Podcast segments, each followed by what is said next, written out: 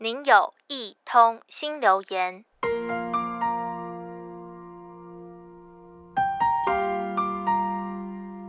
想起国小的时候，隔壁的同学很喜欢捉弄其他人，时不时就会把别人的笔或是橡皮擦藏起来。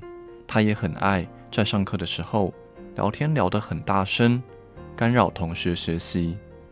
有一天的下课，老师就向调皮的他说：“我想要给你一个任务，可以请你当风纪股长吗？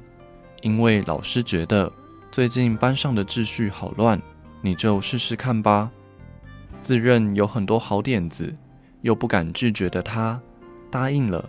但没过几天，他跟我分享，我很像看到好多自己以前的样子。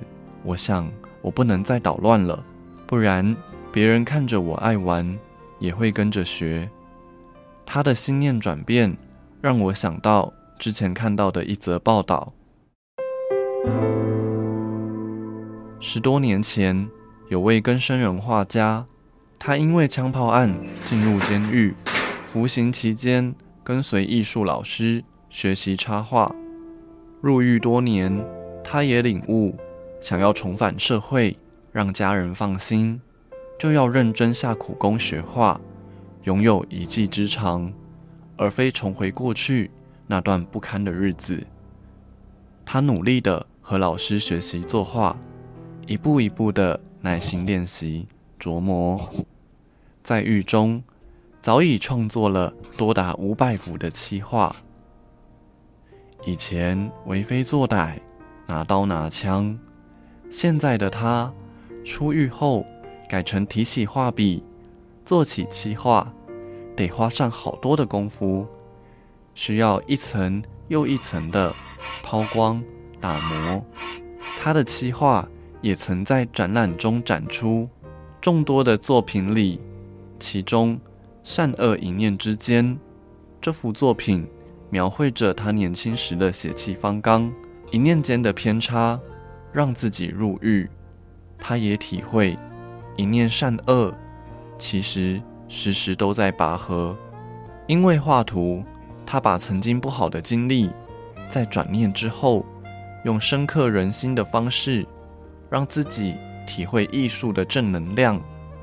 因为画图，他发现接触到的人都不一样了，不像以前兄弟一大堆，气质也好像改变了。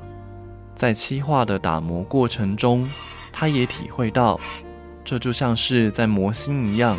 我也体悟，善与恶都在一念之间。英国诗人约翰·米尔顿就曾说：“心决定了自己的所在，他可以把地狱变天堂，也可以把天堂变地狱。所以，不仅要坚持善待每一刻。”也要坚定地站在善的那一边。您的留言已完成。如有其他心情留言，请到多用心 FB 或是多用心 Podcast 进行留言。下次见。